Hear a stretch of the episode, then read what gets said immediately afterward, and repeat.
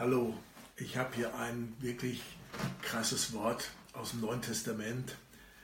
Ein Wort, das Jesus an seine Jünger gerichtet hat, nachdem sie so ein paar Fragen hatten, unter anderem auch, ähm, dass ein reicher Jüngling ja zu Jesus kam und wollte ihm nachfolgen. Und dann hat Jesus gesagt, dies und das und jenes, mach das und das und das. Und der sagt, ja, das habe ich alles von meiner Jugend angehalten. Und Jesus sagte zu ihm, ja, okay, dann geh hin und verkauf alles, was du hast und gib's den Armen. Und dieser reiche Jüngling ging dann ganz traurig weg, weil das war der wunde Punkt bei ihm. Und da ist die Nachfolge dran erstmal gescheitert. Und dann sagt Jesus zu den Jüngern, ähm, es ist leichter, dass ein Kamel durch ein Nadelöhr geht, als dass ein Reicher in den Himmel kommt. Und dann haben sie gesagt, boah, ja, das, das ist ja wirklich eine, eine Nummer, die du uns da servierst. Aber wer kann dann selig werden? Und dann sagt Jesus zu ihnen in Markus 10, Vers 27, bei den Menschen ist es unmöglich, aber nicht bei Gott, denn alle Dinge sind möglich bei Gott. Wenn wir Jesus nachfolgen, wenn wir wirklich Jesus nachfolgen und wir sind erfüllt mit dem Heiligen Geist, dann sind wir keine Unmöglichkeitsdenker, sondern dann sind wir Möglichkeitsdenker.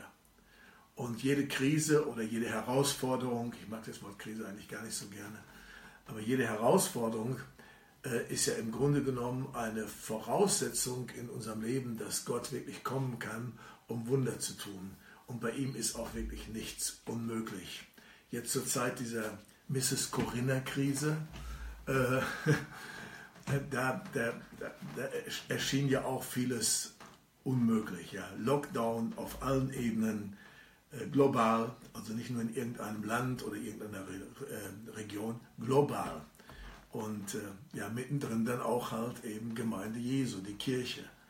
Und da waren sie doch dann alle geschockt. Und äh, ich habe mir gedacht, okay, so, jetzt sieht das erstmal so aus. Aber was ist denn möglich? Was können wir denn alles tun? Und äh, da gab es eine Menge.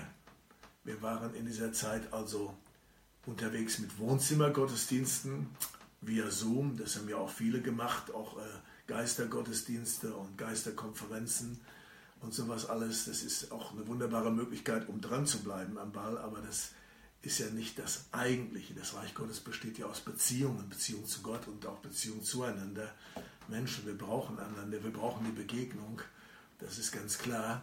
Ähm, aber auch anderweitig. Ich bin dann gefragt worden, ja, was machst du denn jetzt? Jetzt hast du keine Arbeit mehr. Jetzt kannst du nicht mehr reisen, jetzt kannst du das Evangelium nicht mehr verkündigen. Dann denke ich, hä?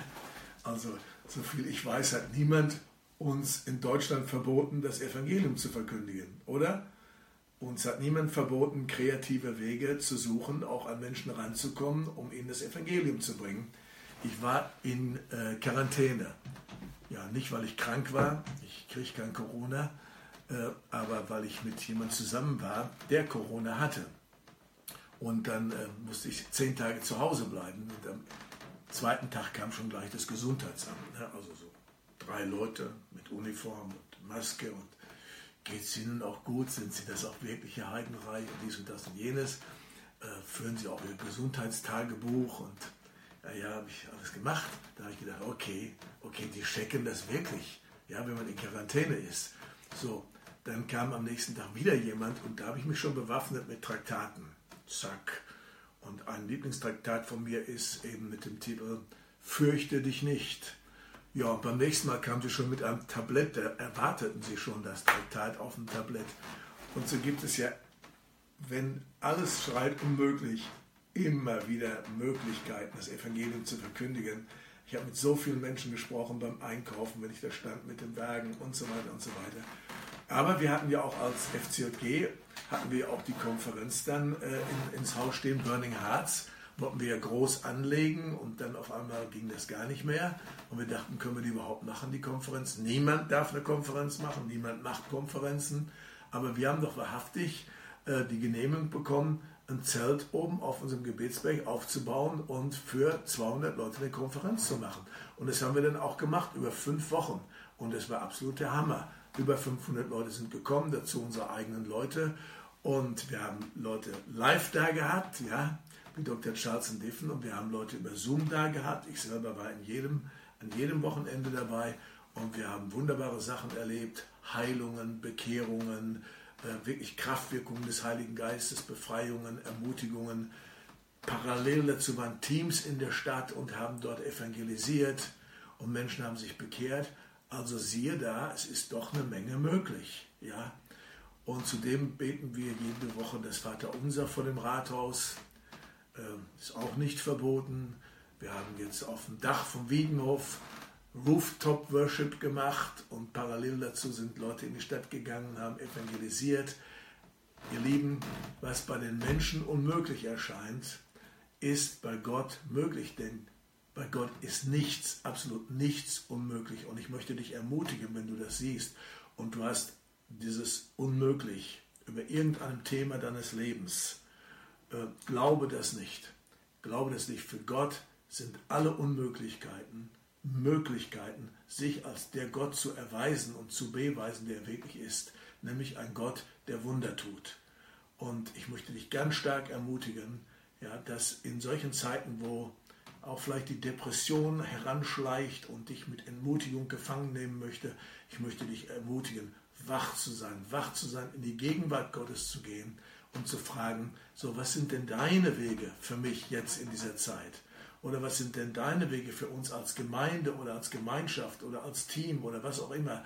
Wie, sieht, wie sehen denn deine Pläne aus für uns in dieser Zeit, damit wir das Evangelium verkündigen können?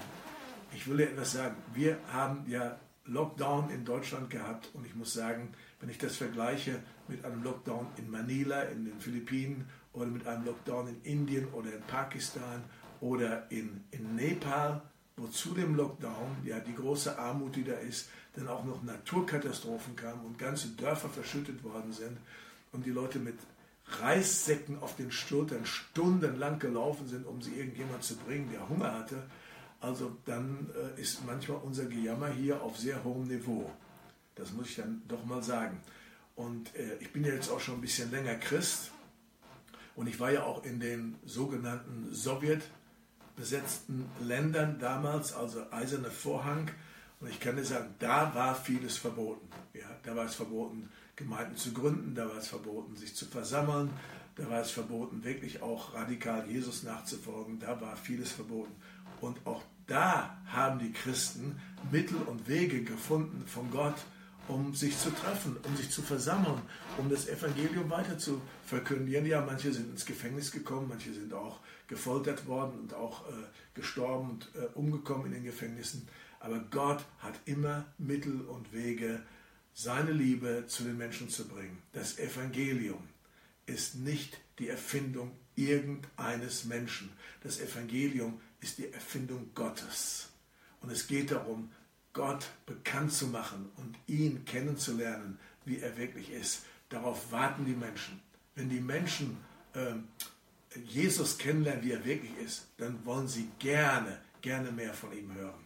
Ein Bekannter von mir hat einmal, äh, ein Pastor, hat einmal auf einer, auf einer Begegnung, einer Party oder so ähnlich, hat mal einen Atheisten, einen Atheisten getroffen. Und äh, da kamen die dann eben ins Glauben und der hat dann eben erzählt, dass er Atheist ist. Und ich muss ja, ich muss ja auch manchmal schmunzeln über Atheisten. Also zu glauben, dass es keinen Gott gibt, dazu braucht man mehr Glauben, als zu glauben, dass es einen Gott gibt. Denk mal darüber nach. Ja? Schau nur einfach mal in die Schöpfung und ins Universum und in dich selbst hinein, den Menschen. Ja, und so kamen die dann eben ins Gespräch, ne? Atheist und Pfarrer.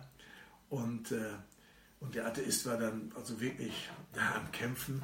Und mein Freund sagte, du weißt du was, wenn du Jesus kennenlernen würdest, wie er wirklich ist, du wärst kein Atheist mehr. Dann sagte der, ja, wie ist denn Jesus wirklich? Und dann fing mein Freund an zu erzählen, wie Jesus wirklich ist. Dem Atheisten kamen die Tränen übers Gesicht. Er sagte, wenn das möglich ist, Jesus so kennenzulernen, dann wollte ich ihn kennenlernen. Also es gibt immer Wege, Möglichkeiten, das Reich Gottes auszubreiten. Und wir lassen uns doch nicht entmutigen von so ein bisschen Corona, oder? Wir müssen hören, was wir Gott uns sagen und wir müssen auch hören, wie Gott uns gebrauchen will in dieser Zeit. Sei gesegnet aus Lüdenscheid. Wir haben wieder Gottesdienste jeden Samstag und äh, einer ist besser als der andere. Und äh, ja, wäre schön, dich da mal zu treffen. Oder du kommst einfach auf den Gebetsberg und betest dich mal so richtig aus vor Gott oder für die Nationen. Oder du hast entdeckt in dieser Zeit Corona, hm, eigentlich möchte ich mit meinem Leben mehr anfangen als das, was ich bis jetzt angefangen habe. Dann bete doch mal darüber, ob du nicht auf unsere Revival-Schule kommst für ein Jahr oder auf unsere Revival School on the Move, drei Monate Lüdenscheid, drei Monate in einem anderen Land. Wir wissen ja jetzt nicht wo so genau, aber das ist schon ein Abenteuer und ähm, ich habe festgestellt, die Leute, die gegangen sind, ja, also die ihr, ihr Zuhause verlassen haben, ihren Wohnort verlassen haben, auch ihre Gemeinde verlassen haben, nicht weil sie frustriert sind, sondern weil sie mehr von Gott äh, wissen wollen. Die Leute, die gegangen sind, die hat Gott auch geführt. Gott kann dich nur führen, wenn du auch gehst. Einem parkenden Auto kann man nicht folgen und Zeichen und Wunder werden einem parkenden Christen auch nicht folgen. Aber er wird dich führen in dem Moment, wo du anfängst, den ersten Schritt zu gehen. So sei gesegnet. Gott mit dir. Bis zum nächsten Video.